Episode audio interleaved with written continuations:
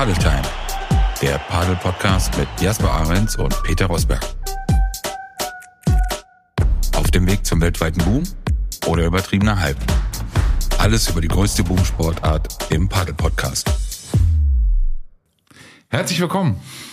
Äh, Hallo Peter, danke für die, für, das, für die überaus freundliche Begrüßung. Nee, ich meinte eigentlich unsere Zuhörerinnen und Zuhörer. Ach so. Herzlich willkommen bei Paddle-Time. Ach so, ich dachte, du begrüßt mich, weil du mich so freundlich anguckst auch. Nee, aber natürlich an unsere Zuhörer. Herzlich willkommen. Oder? Ja. So, wieder mal vorher nicht gesprochen, hektischer Beginn. Du hast noch, hast du zu Ende gekaut? Bist du fertig? Mm, Ja. Ja, okay, noch leichte Reste. Kannst du dich erinnern, dass, oder hättest du dir mal zu träumen gewagt, dass du mal in der, in der Taz erwähnt wirst? ich habe es auch schon gehört. Jemand hatte das gezeigt. Unter Leibesertüchtigung. Ne? Jemand sagte mir gestern, also wer Sport noch mit Leibesübungen oder Leibesertüchtigung ähm, bezeichnet, der wird es auch schwer haben, neuen Sport irgendwie anzuerkennen. Aber ja, ich habe gehört, dass ich da als Funktionär zitiert wurde, richtig? Also du bist komplett angekommen. Also das, was, wie gesagt, du selber nicht wahrhaben wolltest, du bist einfach genau dort angekommen, wo du, glaube ich, auch hingehörst. Äh, die Taz hat einen sehr positiven äh, Artikel unter Ja. der Überschrift Ganz großes Quasi-Tennis. Ja. ähm, publiziert, ging um die German Padel Open oder World Padel Tour zu Gast in Düsseldorf letzte Woche, worüber wir gleich sehr ausführlich sprechen werden. Ja. Ähm, und wirklich ein sehr, sehr positiver Artikel über dieses Turnier, über die Veranstaltung auch in Düsseldorf. Bin ich sehr gespannt, ob du das genauso positiv erlebt hast, wie es hier beschrieben wurde. Und dann ganz am Ende Jasper Ahrens, Vorstand des Deutschen Padelverbandes, sagte in Düsseldorf, ich lese jetzt nicht vor, was du da gesagt hast, weil das hast du hier in dem Podcast, glaube ich, auch schon 20 Mal gemacht, und diesen Vergleich mit Schweden und so. Aber wie fühlt sich das an für dich? So erstmal so ganz. Warum bist du eigentlich da gefragt worden? Du bist doch einer von vielen. Warum nicht der Vorstandsvorsitzende? Warum hast du dich da so reingesneakt? Ja, ja, ja, weil ich, weil ich der Dumme bin, der so vorgeschickt wurde und gesagt, mach mal. Und dann äh, habe ich nicht schnell genug gesagt, äh, ja, nee, ursprünglich, ich kann es dir sogar genau sagen, ursprünglich sollte ähm, Christian Böhnke, der der erste Vorsitzende ist, der sollte da sprechen. Jetzt wurde im Vorfeld gefragt, wer an so einer Panel-Diskussion teilnimmt. Und da der nicht konnte, weil er ähm, ähm, die Co-Moderation gemacht hat oder die Kommentatorengeschichte bei Sport 1, war der in München und war nicht in Düsseldorf, weil die von München aus ähm, gesendet haben.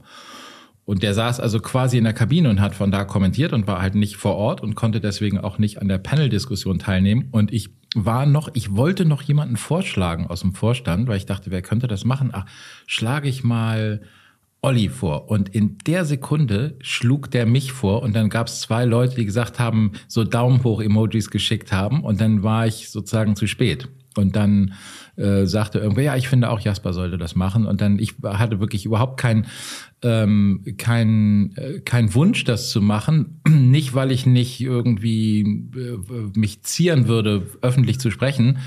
Äh, Mehr war es so, weil ich, ich hatte eh relativ viel zu tun da bei dem Event.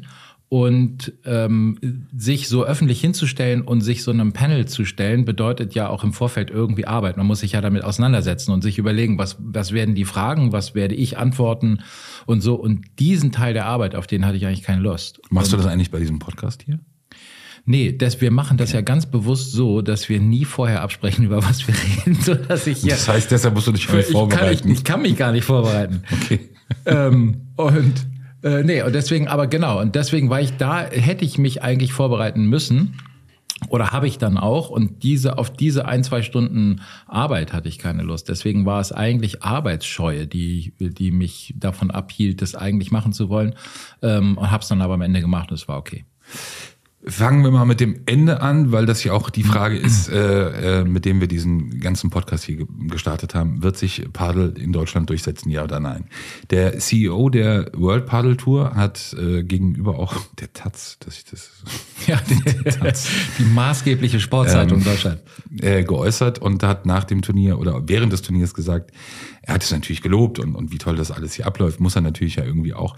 Aber etwas, ich will nicht sagen zurückhaltend, aber dann geantwortet, genau könnte man das nicht sagen, er geht aber davon aus. Jetzt für dich mal im Rückblick, nachdem du ja ein paar Tage bei diesem Turnier auch warst und alle, die, die unseren Podcast hören, wissen, es war das größte Turnier, das es hier auf deutschem Boden gab. Ähm, nur mit der Frage oder, oder nur auf die Frage mal eingehen. Was glaubst du nach diesem Turnier? Wird sich Padel in Deutschland durchsetzen? Naja, ich glaube ja sowieso, dass sich Padel durchsetzen wird, auch ohne dieses Turnier. Die Frage finde ich ja eher, ist dieses, wird dieses Turnier das beschleunigen oder gibt es den Push, den wir uns davon erhoffen? Ähm, und da würde ich sagen, es wird in jedem Fall einen Push geben. Also die Stimmung war schon sehr euphorisch da vor Ort. Und, und sie haben es auch wirklich geschafft, muss man sagen.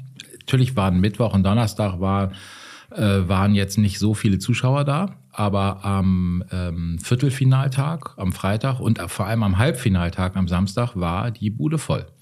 Also ich würde sagen, von 2500 Plätz, möglichen Plätzen waren, glaube ich, gleich etwas über 2000 äh, besetzt am Samstag.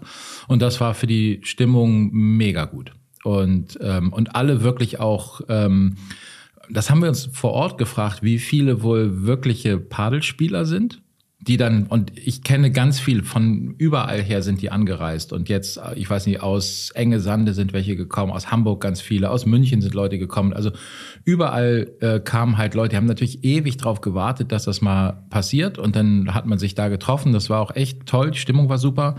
Ähm, aber meine, ich, ich habe mich so gefragt, gab es auch Leute, die das irgendwie so im Radio gehört haben? Du hattest dich ja so ein bisschen kritisch geäußert, dass du fandest, dass nicht genug Werbung im Vorfeld gemacht wurde. Ja, und ich will es mal mit einem Beispiel konkret ja. machen. Das, was ich so ein bisschen, ich kann ja nichts fordern, aber wenn ich jetzt mal so tun würde, als ob, ähm, das war ja sozusagen diese Transparenz oder diese Offenheit nach außen, vor allem an die Menschen, die vielleicht mit dem Sport bisher nicht in Berührung kamen. Ja.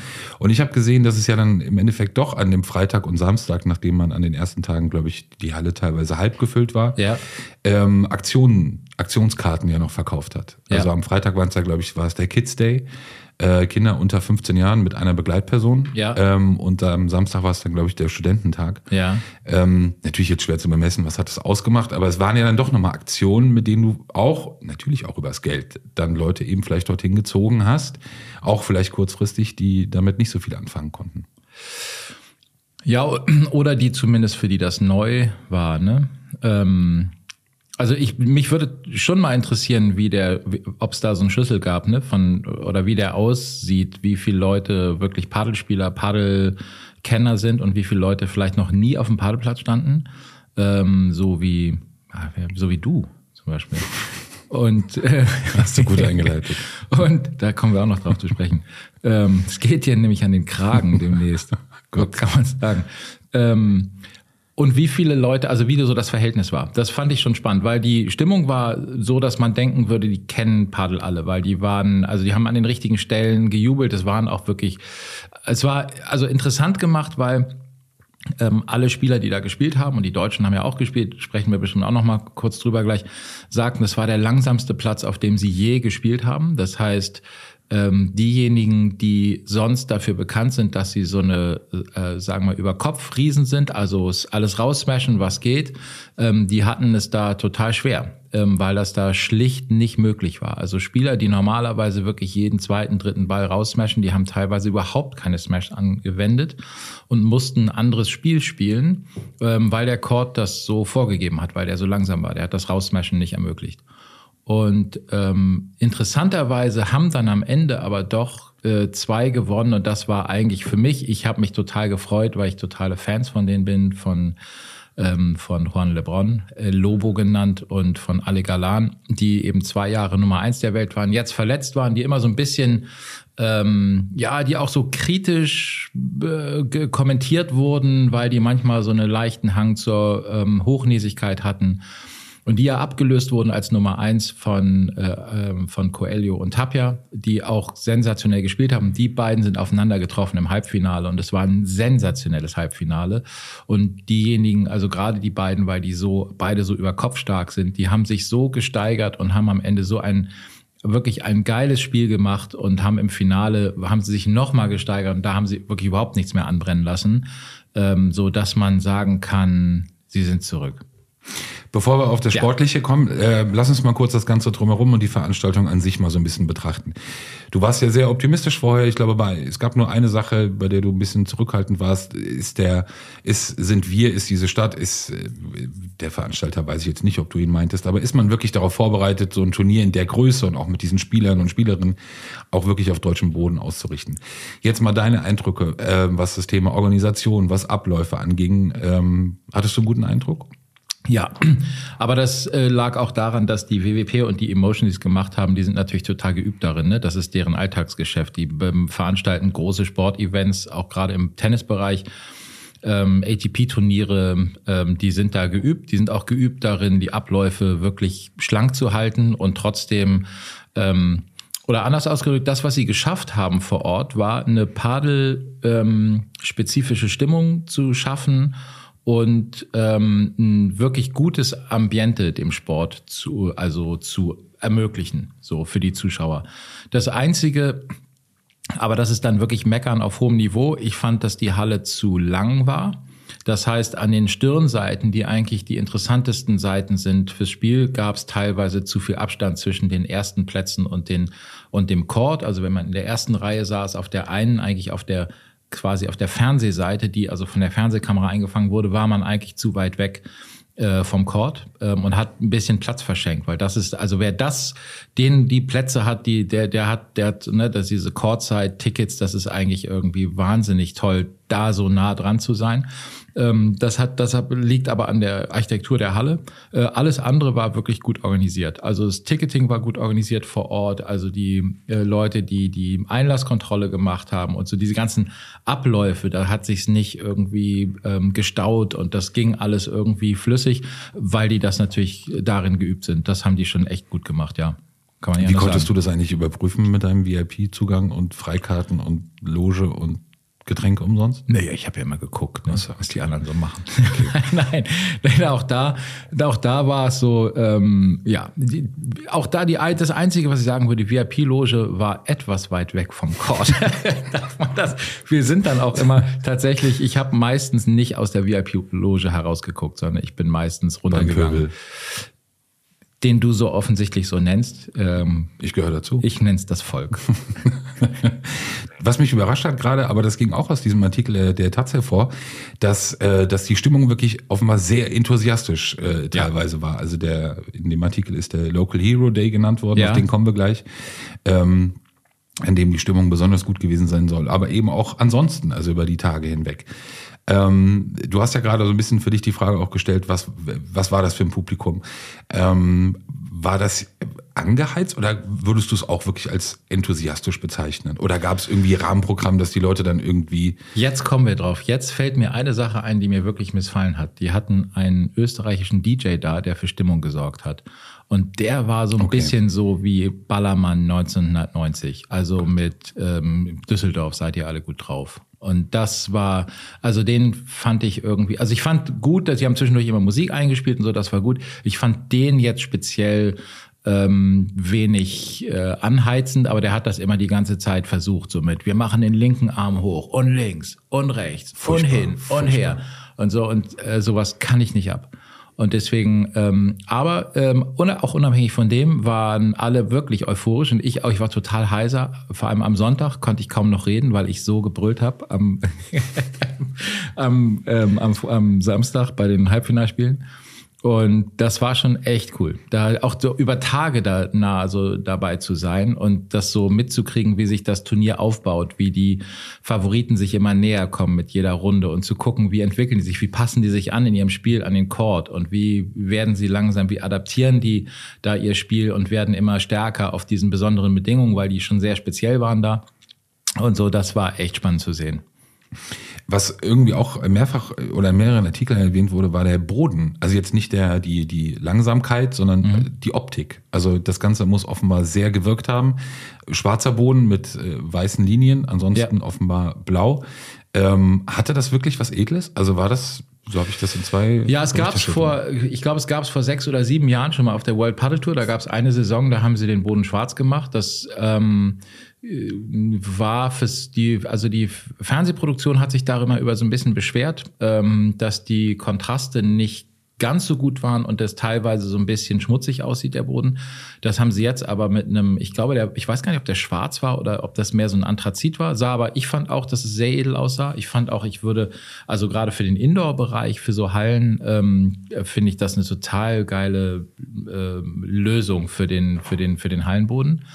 Ähm, genau aber das, nee, ich fand es da sehr gut aus. Die ganze, das ganze Corporate Design von dem Event ähm, haben sie sehr gut hingekriegt. Da hat natürlich ähm, äh, Boss und Sixt haben mitgespielt, so dass das alles eben schwarz und mit so leichten orangenen Punkten war. Das waren halt die Hauptsponsoren, die darüber finden. Das war sonst ist es halt immer so, dass es in Spanien sind es halt immer ich glaube, Estrella Damm und das Rot von Estrella Damm hat dann immer irgendwie diese Farbe so geprägt und halt mit einem blauen Chord. Und das hatte ich ja auch schon ein paar Mal gesagt, dass ich finde, dieses, ähm, die immer als immer gleiche Corporate Design von den Events verhindert auch, dass man die einzelnen Turniere voneinander, äh, voneinander unterscheidet, wie man es beim Tennis kann. Und das fand ich da toll, dass das möglich war.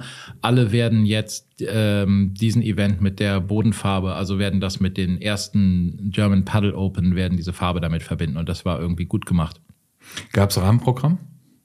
Also wenn man sich wirklich einen ganzen Tag dort aufhalten wollte oder war man darauf angewiesen, in Anführungsstrichen eben zu warten, bis dann die Spiele stattfinden oder konnte man eben drumherum auch? Also es gab zwei, äh, da, achso, ich muss ja dazu sagen, es gab zwei äh, Spielstätten. Ne? Es gab einmal das Castello, wo ein Court war und da fanden aber ähm, hintereinander weg Spiele statt. Das heißt, Rahmenprogramm gibt's in dem Sinne nicht, außer dass zwischendurch äh, dieser lästige DJ kommt und anfängt, so äh, signierte äh, Bälle in, den, in die Menge zu werfen oder sowas. Und wer den fängt, der konnte sich dann irgendwas vom Sponsor abholen oder sowas. Und der, ähm, seid alle bereit? Und dann wurde ein Ball geworfen und dann mussten alle wieder zwangsjubeln und so. Und das war ein bisschen mühsam. Ähm, und aber ansonsten gab es jetzt kein Rahmenprogramm, weil weil es das auch nicht brauchte, weil ja die Spiele hintereinander weg waren. Und zwar von früh bis spät. Die gingen halt bis abends um zehn oder so teilweise. Und dann gab es noch eine zweite Veranstaltungshalle, ähm, die We Are Paddle Halle in Düsseldorf, äh, wo mehrere Courts auch noch waren, wo ähm, äh, gerade so in den ersten Runden auch noch Spiele stattfanden. Und das muss, da war ich leider nicht, aber das ist die Halle, wo wir normalerweise auch spielen oder wo wir auch zum Beispiel die deutsche Meisterschaft dieses Jahr abhalten in, in Düsseldorf, die auch wirklich toll ist, mit äh, schön, schön gebaut und äh, gute Plätze und so. Und da konnte man halt direkt wirklich an die Courts ran, weil da keine Abtrennung war. Und dann sitzt du halt zwei Meter oder saßt du zwei Meter von den äh, Spielern entfernt und konntest wirklich hören, wie die atmen, wie sie äh, kommentieren, wie sie mit äh, wie sie mit ihren Trainern sprechen und so. Das natürlich auch toll zu erleben ist, wenn man da so nah rankommt. Das war in der Halle im Castello natürlich nicht möglich. Dann kommen wir mal zum Sportlichen. Fangen wir an mit dem Local Hero Day. Ja. Ähm, drei deutsche Paare, ja. äh, zwei männlich, ein weibliches, ja. ähm, die wir auch bei uns zu Gast hatten, ähm, über die Wildcard sozusagen im Hauptfeld ja. äh, qualifiziert. Ja, die Ergebnisse äh, erwartbar. Ja. Ähm, ich bin trotzdem sehr gespannt. Äh, ich war, also wenn man gelesen hat, wie die Spieler und Spielerinnen es wahrgenommen haben im Nachgang, ähm, stand total im Fokus bei allen, dass sie es einfach nur genossen haben. So, also genossen zu haben, eben in so einem Umfeld auch mal zu spielen oder überhaupt auch das Turnier dann eben auch auf deutschem Boden mal zu spielen und, und jede Minute, die Sekunde aufgesorgt haben. Wie hast du das wahrgenommen? War, gab es wirklich auch so ein, also war das so ein Hero Day? Wie war die Stimmung an dem Tag? Wie war die Unterstützung an dem Tag? Ähm, ich glaube, für die Spieler für die Spieler toll, tatsächlich so rauszukommen und zu wissen, dass es auch im Fernsehen übertragen wird. Die haben natürlich alle auch dann zu Hause ne, Familien und so, denen man Bescheid, denen Bescheid gesagt wurde. Und ähm, in der Halle selber waren auch viele Leute, die sie kannten. So ein bisschen schade war es, fand ich, dass die Halle nicht so gut gefüllt war. Ähm, wobei ich glaube, dass die Spieler das nicht so wahrgenommen haben. Ich, so, ich habe auch mit einigen, ähm, ich habe auch mit einigen gesprochen hinterher, ähm, die das Gefühl hatten, dass die Halle sehr gut gefüllt war, weil es sehr laut war. Und das stimmt auch. Die, die da waren, haben wirklich auch viel Krach gemacht. Auch ähm, und dann, ja, ich glaube, das Sportliche war am Ende so, also die Stimmung war wirklich super und auch euphorisch und so. Und ähm, die, das Sportliche war so, glaube ich, wie wir es im Vorfeld auch schon erwartet hatten. Ähm, in Teilen vielleicht sogar noch ein bisschen deutlicher, als wir das erwartet hatten. Also speziell das Spiel quasi, das, das Hero-Spiel, das allererste Spiel von einem deutschen Paar gegen das, äh, ähm, ähm, gegen das Paar Belastegin und äh, Yangas das war schon so, also es war, ich würde mal sagen, super freundlich und höflich gespielt von vor allem von von Bela, weil der sich wirklich, der hat ähm, sich reingestellt, der ist nicht gelaufen, der hat die Bälle hoch reingespielt, der hat lange Ballwechsel draus gemacht und denen alle Möglichkeiten gegeben, gut auszusehen in den Ballwechseln. Wirklich? Ja. Der hat für sich, der hat auf leicht gehobenem Trainingsniveau gespielt. Der hat die Bälle sich reingestellt, einfach die Bälle immer wieder reingespielt, hoch reingespielt, hoch reingespielt, dann ein bisschen was gemacht. Der hat, also da war, ähm, aber nicht auf eine, ähm, nicht auf eine herablassende Art, sondern auf eine Art, dass die dabei gut aussahen. Also er hat es geschafft, dass die Ballwechsel spektakulär wurden dadurch. Also da muss ich ja kurz einhaken, dann hat es ja nichts mit Sport zu tun, über was wir hier seit Wochen und Monaten reden. Also wenn ich einen Sport betreibe, bei dem der Gegner wirklich äh, Trainingsniveau hat und das offenbar ganz offensichtlich und irgendwelche Bälle einfach hochspielt, dann würde ich mich als Gegenüber davon maximal provoziert fühlen. Also entweder ballerst du mich weg und ich sehe keinen Ball, aber lass diesen Quatsch mit mit hochspielen und offensichtlich willst du nett sein, damit wir hier in Deutschland irgendwie Ballwechsel haben. Du bist das aber kannst, auch kiebig, Peter Rosberg. Das kannst du da nicht ernst meinen, also dass das, dass das gut ankommt. Also da, wie haben denn die Spieler darauf reagiert auf der deutschen Seite, das deutsche Paar? Haben sie sich gefreut, also dass die Bälle hochgespielt werden? Oder? Ich weiß nicht, ob sie es in dem Moment gemerkt haben. Ach so, okay. Also sie werden es merken, wenn sie die, wenn sie es quasi, also wahrscheinlich schon. Ne? Der hat einfach, der hat einfach Tempo rausgenommen. Wobei man auch sagen muss, äh, man darf es nicht über, also man darf es auch nicht negativ übertreiben. Ähm, ein Lob zu spielen in der Halle war sowieso der Schlag der Wahl in dieser Halle. Ne? Also es wurde eben nicht gesmashed eigentlich, sondern der Lob war, du hast 60 Prozent der Bälle waren Lobs. Das ist nur eine Frage, ob du auf maximalem Tempo spielst. Und es war auch, das Spiel war auch ein besseres. Das Spiel war wirklich äh, richtig gut anzusehen, weil auch wirklich gute Ballwechsel zustande kamen und man auch sah, auf welchem Niveau die beiden Deutschen spielen können, wenn sie quasi mitgenommen werden auf dieses Niveau. Und das Niveau war dadurch witzigerweise, obwohl sie das vermeintlich schwächere Paar sind von den beiden deutschen Paaren, die da gespielt haben, also von den männlichen Paaren, zu den Frauen gibt es noch ein bisschen was anderes zu erzählen gleich. Ähm, sie haben aber besser ausgesehen, weil die anderen beiden Deutschen, die sind wahrscheinlich noch ein Ticken ähm, also da war so, die sind minimal leistungsstärker und die anderen, gegen die sie gespielt haben, sind etwas leistungsschwächer als die anderen und die haben, die haben, sie haben voll gespielt. Mhm. Und dadurch war es ein sehr schnell, äh, dadurch war das Spiel schnell, kurze Ballwechsel ähm, und man hat sehr schnell auch ganz klar die Limitierung dann von den beiden Deutschen gesehen, weil die anderen einfach zu keinem Zeitpunkt irgendwie gefährdet waren. Gar nicht. Und äh, dadurch war das Spiel weniger, ähm, weniger spektakulär und weniger, finde ich, auf eine Art auch weniger unterhaltsam. Und das finde ich, da merkte man, dass natürlich der Bela auch nicht nur ähm, nicht nur ein sensationell guter Spieler ist, sondern der versteht auch darüber hinaus, was den Sport so attraktiv macht und diese Attraktion hat er quasi als Geschenk mitgebracht, wenn man das mal positiv ausdrückt, in die, in die Halle, an das deutsche Publikum, weil die alle, alle wirklich mit einem sauguten Gefühl aus dieser Partie rausgegangen sind. Die Spieler, die Zuschauer und, und, und. Hat man das bei den Zuschauern auch gemerkt? Also den Unterschied bei diesen beiden Spielen? Dass das eine eben so deutlich, also offenbar ja, ja, unterhaltsamer ich, ich, ich glaube schon, je, je mehr man sich mit Padel auskennt, umso mehr. Ähm, und äh, so ein paar Leute, also und, und bei so ein paar Sachen, ja, das ist schon fast, also äh, auch die beiden anderen, die haben, ich glaube, zwei Spiele gewonnen und da, also die sind schon, die haben sie denen schon klar gegeben. Also da haben sie zwei, drei Fehler gemacht, wo man auch so das Gefühl hatte, ähm, da wurden jetzt Spiele, äh, also von meinem Gefühl her wurden die abgegeben. Und, okay. ähm, und so, die hätten das auch klar 6-0, 6-0 nach Hause fahren können. Und das haben sie nicht gemacht. Das war, haben aber ansonsten halt voll durchge, wirklich voll durchgezockt. Spieldauer so ungefähr aus deiner Erinnerung? Was würdest du sagen? Oh, weiß ich, Stunde, so okay. etwas mehr, mit allem drum und dran, so. Aber es waren ja, waren zwei wirklich klare, äh, zwei wirklich klare Sätze. Also kein Ansatzpunkt, äh, die zu gefährden.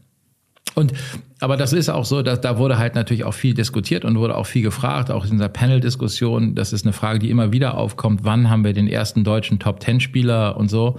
Aber das ist ja auch, da muss man ja kein Hellseher sein. Das ist ja, das kann man ja ganz normal abrechnen. Wenn du weißt, wenn jetzt jemand mit dem Sport anfängt, der braucht zehn Jahre meinetwegen, um, äh, um sich zu einem professionellen Spieler zu entwickeln.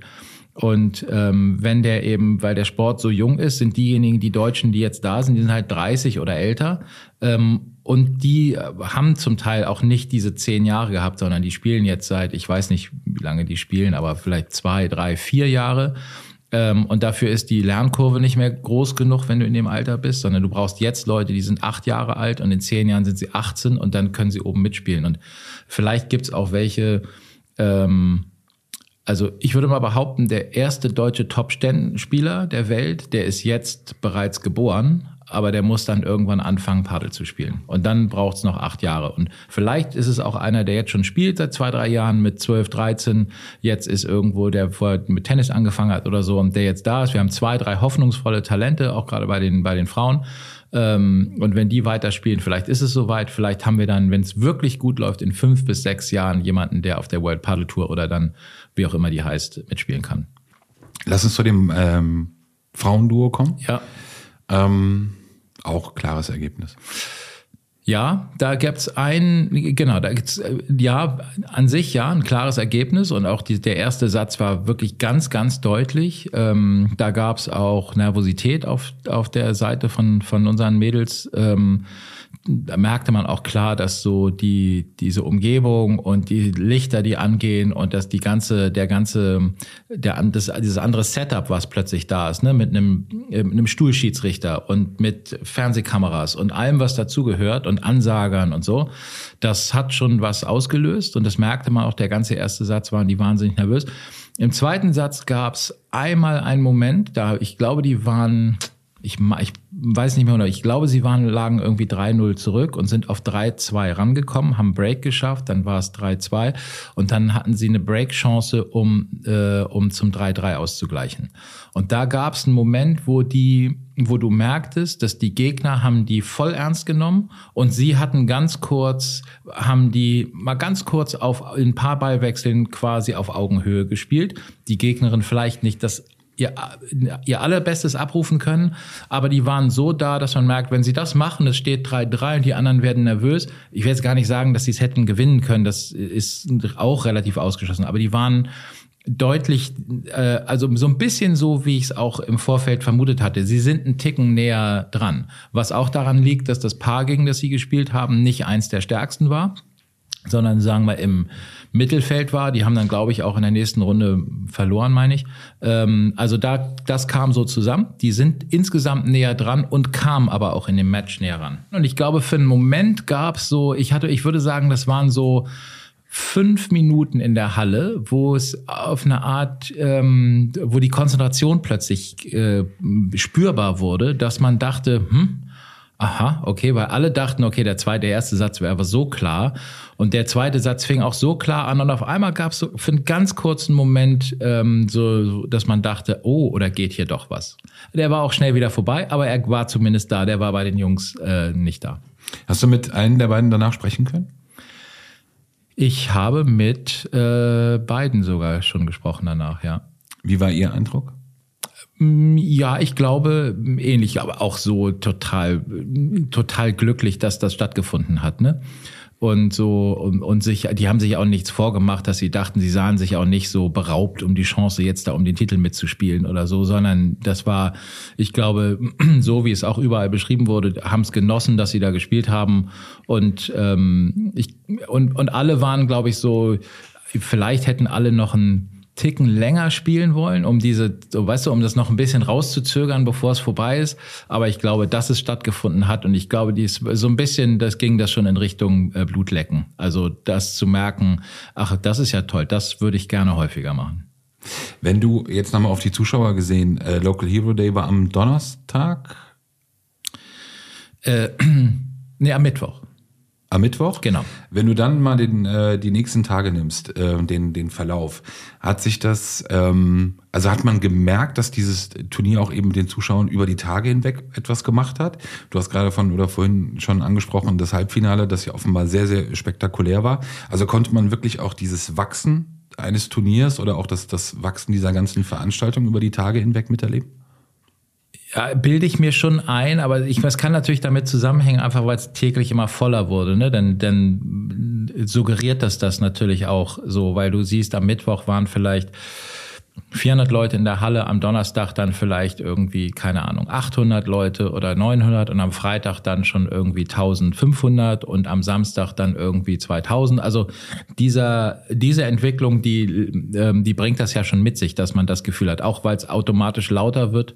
Ähm, aber es hatte schon was, weil ähm, ich glaube, das Tolle an dem Turnier war, das, hatte ich mir zumindest davon erhofft, dass es äh, zum Duell kommt. Ich hatte eigentlich jetzt fürs Finale gehofft, aber die Ansetzung hat das nicht hergegeben, dass eben das, ähm, das langjährige Top-1-Paar ähm, gegen das neue Top-1-Paar antritt. Und die einen waren lange verletzt und kamen wieder zurück. Und es gibt viel Diskussion, weil die manchmal sehr schwierig. Speziell der Juan Lebron ist ein schwieriger Mitspieler, der ständig die Augen verdreht und irgendwie Rabatz macht und immer dem Partner das Gefühl vermittelt, wie konntest du den Ball jetzt auch noch verschlagen oder mir den wegnehmen oder sowas. Der ist schon nicht einfach, glaube ich, im Umgang.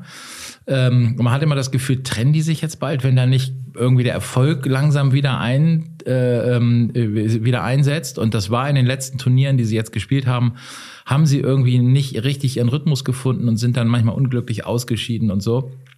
Und ich, äh, ich feiere die beiden aber total. Ich finde die, ich mag das total gerne. Ich mag auch gerne zugucken, wie einer die Augen verdreht und der andere, wie er reagiert da drauf ich und auch. so. Ich finde das super spannend. Ich finde die eigentlich, äh, ich gucke denen total gerne zu. Und den anderen aber auch. Tapia und Coelho sind da was so genial als Spieler. Und wenn die beiden, wenn die vier zusammentreffen, das war mein Wunsch. Wenn die im Finale zusammentreffen. Jetzt war es im Halbfinale, aber es war alles, was man hoffen konnte, weil das erste, der erste Satz ging relativ glatt weg und dann haben die, lagen die schon hinten und haben sich zurückgefeitet und dann haben sie den Satz noch gewonnen. Und dann war der dritte Satz plötzlich super eng bis zum, wirklich bis zum letzten Punkt. Und das war ja total, also alles, alles, was man sich von einem Paddelspiel erhofft, war da irgendwie irgendwie drin. Das war wirklich, wirklich wahnsinnig gut. Was wolltest du noch sagen? Ja, es war so ein bisschen, fast so ein bisschen, dass, dass das Finale dadurch auch wiederum so ein bisschen absackte, weil da waren auch weniger Zuschauer in der Halle am Sonntag. Ich glaube, das ist häufiger, ne, Sonntag ist ja auch ein schwierigerer Tag so und da ist dann auch weniger los, sind nur zwei Spiele und nicht mehr.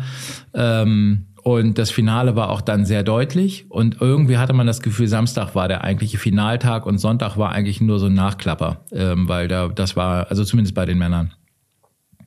Aber wenn du das nochmal auf das Highlight zugehst, wurde das entsprechend auch gewürdigt? Also war auch das, das etwas, wenn du sagst, fantastisch und, und, und extrem hochklassiges Spiel, konnte das wirklich von der Menge, also von den Zuschauern, ja. sind wir da so weit, dass ja, das sozusagen. Ich glaube, dafür, dafür, ich glaube, die mussten noch nicht mal wirklich geschult sein. Das hätten auch, du hättest auch 2000 Leute so in die Halle setzen können ähm, die noch nie diesen Sport gesehen haben und die hätten die Intensität, die da stattfand und die Ballwechsel, also der das athletisch spektakuläre daran, ne, wenn die rauslaufen, wieder reinspielen und wie die ähm, wie die sich absprechen und wie die sich bewegen auf dem Platz und so, das entgeht ja keinem. Das kriegst du ja mit und ähm, das ist also, ich meine, ich gucke auch manchmal, keine Ahnung, Beachvolleyball, obwohl ich selber kein Beachvolleyball spiele, weil ich da vorbeilaufe oder sowas. Und wenn es Profis sind, kann ich auch anerkennen, wie, wie, wie, wie, gut das aussieht und so. Ähm, und insofern, das hätte, glaube ich, jeder, jeder so gesehen. Und ähm, aber entsprechend die Stimmung ähm, war schon so, ja, die, die ging vom Platz aus und die haben das Publikum mitgenommen. Und ich glaube, die hätten jedes Publikum mitgenommen. Da bilde ich mir ein als Du bist natürlich wieder da ganz kritisch und hast da ganz Nein, nein, bei sowas bin ich sofort dabei. da, bei, bei Sport und Emotionen bin ich sofort ja. dabei. Das kann ich mir schon vorstellen. Ähm, wie, wie sah es bei den Frauen aus? Also was war für dich das Highlight auf, auf der Seite? Ähm, das, ja, also für mich lief das Turnier ähm, ziemlich gut, muss ich sagen, weil meine beiden Lieblingspaare auf Frauen- und auf Männerseite beide das Turnier gewonnen haben. Okay. Und ähm, wobei das jetzt, ich, ich würde ja gerne sagen, dass ich so ein, ich, ähm, äh, ähm, das geht bei mir, wirkt es so ein bisschen so, als, als sei ich so eine Art äh, Bayern-München-Fan des Padel, weil ich ein Fan von den beiden von den Besten bin. Aber ich bin halt ein Fan von Ari Sanchez und äh, Paula Jose Maria, ähm, die, ich glaube, jetzt das zwölfte Turnier diese Saison gewonnen haben. Aber die beiden sind halt auch so, so cool zusammen auf dem Platz. Die eine so einen, so äh, ein Kraftwerk, die ist relativ klein und ist so ein, hat so eine Wahnsinnsenergie auf dem Platz und so eine positive Ausstrahlung. Und die andere, Ari Sanchez, ist einfach, finde ich, die beständigste und, und einfach eine der besten Spielerinnen. So, die spielt wirklich fast, ähm, wie sagt man es, auch taktisch äh, einfach wahnsinnig gut. Ähm, und ich gucke den beiden gerne zu, wie die sich absprechen und so. Und die haben das gewonnen, auch knapp gewonnen, aber haben es gewonnen und das hat mich total gefreut. Insofern äh, lief für mich alles, lief für mich alles gut. Wir haben ja auch schon öfter mal thematisiert, der Unterschied äh, Männer- und, und Frauenbereich. Gab es da Unterschiede ähm, in der Wahrnehmung oder auch äh, seitens der Ränge, wenn Männer oder Frauen gespielt haben? Oder war es wirklich, war eigentlich gar kein Unterschied erkennbar?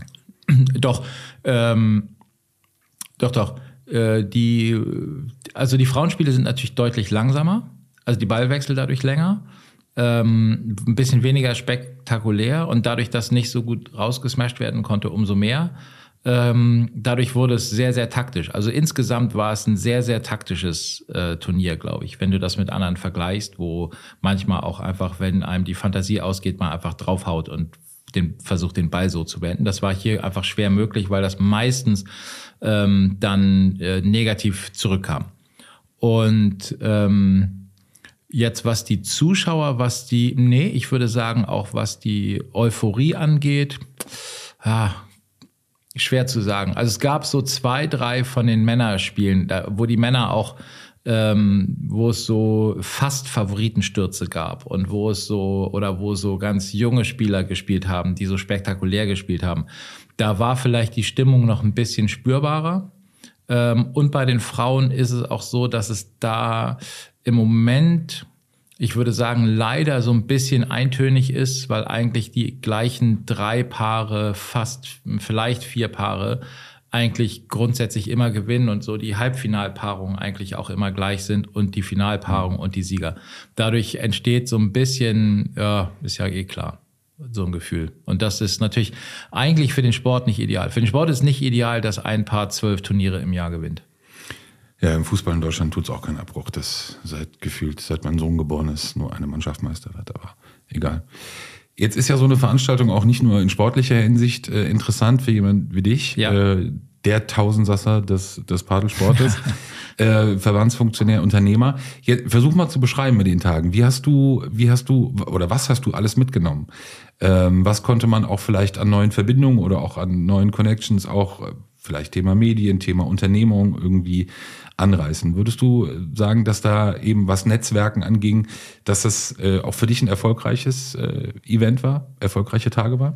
Also auch um jetzt gar nicht monetär gesehen, sondern mhm. wirklich auch um für diesen Sport eben auch noch was zu erreichen und für diesen Sport auch etwas zu machen, vielleicht Gespräche zu führen, die sonst nicht möglich sind, weil man eben mit Menschen zusammenkommt oder Leuten zusammenkommt.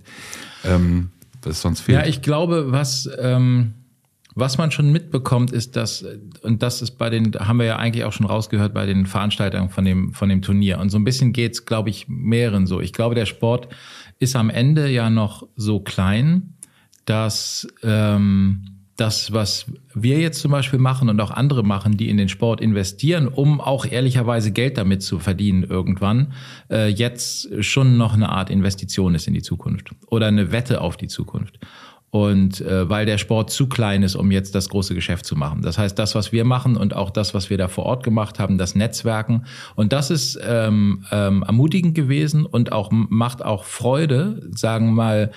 Ähm, Gleichgesinnte zu treffen, die auch irgendwie sagen, ich baue drauf, ich mache irgendwie das und das. Was machst du? Ah, du machst das und das, ja, lass uns doch mal sprechen und so, die irgendwie einfach nur Bock haben, mit dem Sport was zu machen.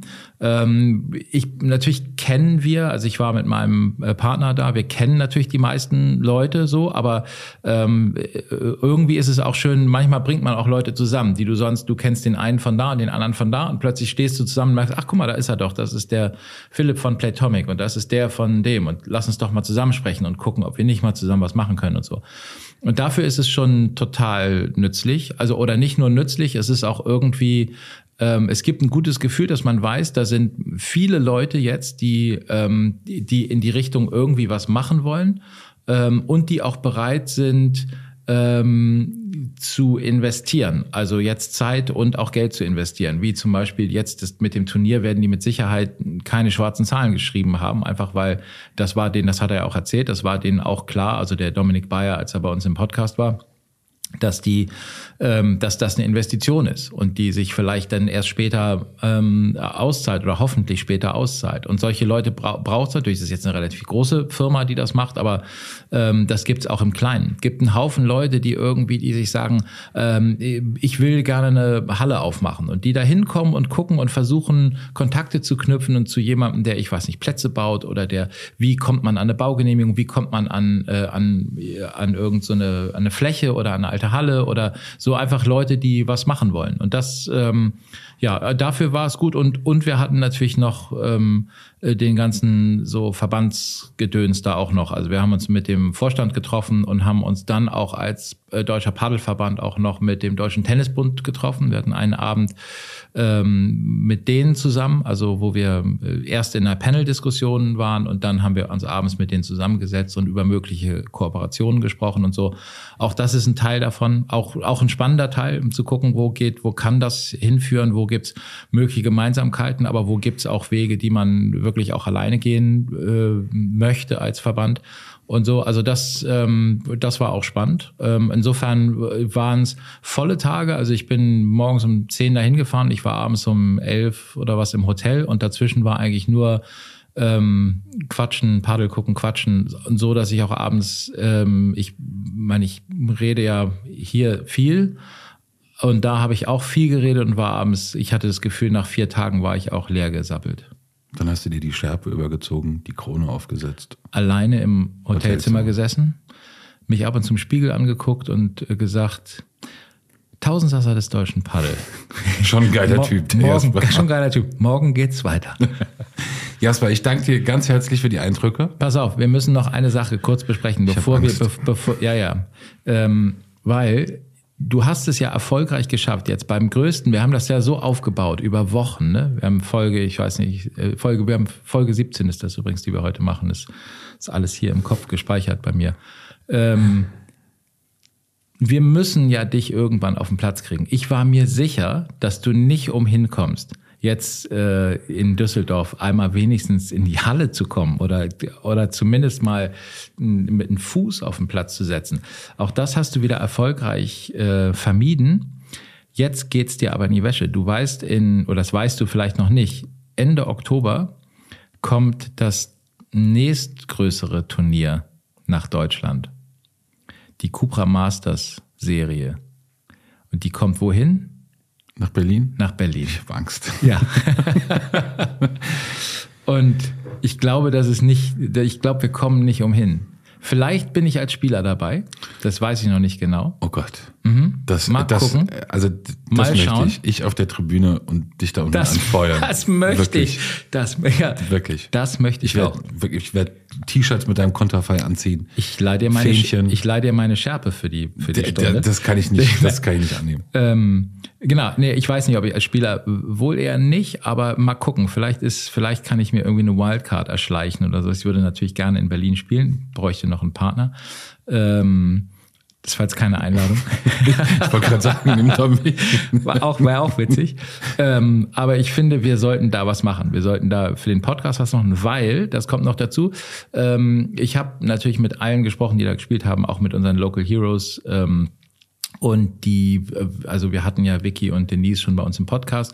Und auch die anderen Spieler, die da gespielt haben, würden sich freuen, hier bei uns mal äh, dabei zu sein. Und wir würden uns natürlich vor allem freuen, die mal hier dabei zu haben. Total. Ähm, und deswegen, ähm, die werden in äh, großen Teilen werden die auch in Berlin sein. Insofern sollten wir da vielleicht vor Ort was machen und parallel dir mal eine Hotpants anziehen und ein paar Turnschuhe, dass die dich auf den Platz schicken. Also ich kann auf die letzte Woche kann ich nicht näher eingehen. Es war eine außergewöhnliche Woche. Alle, die hier im Raum sind, außer dir, wissen warum. Äh, so, deshalb war es auch keine Ausrede, sondern es war leider so, wie es war. Ja. Ähm, aber das Angebot Berlin nehme ich auf jeden Fall an. Sehr gut. Ich freue mich drauf. Ich freue mich auch. Jasper, bis zum nächsten Mal. Bis dann. Ciao. Tschüss. Paddle Time. Der Paddle Podcast mit Jasper Ahrens und Peter Rosberg.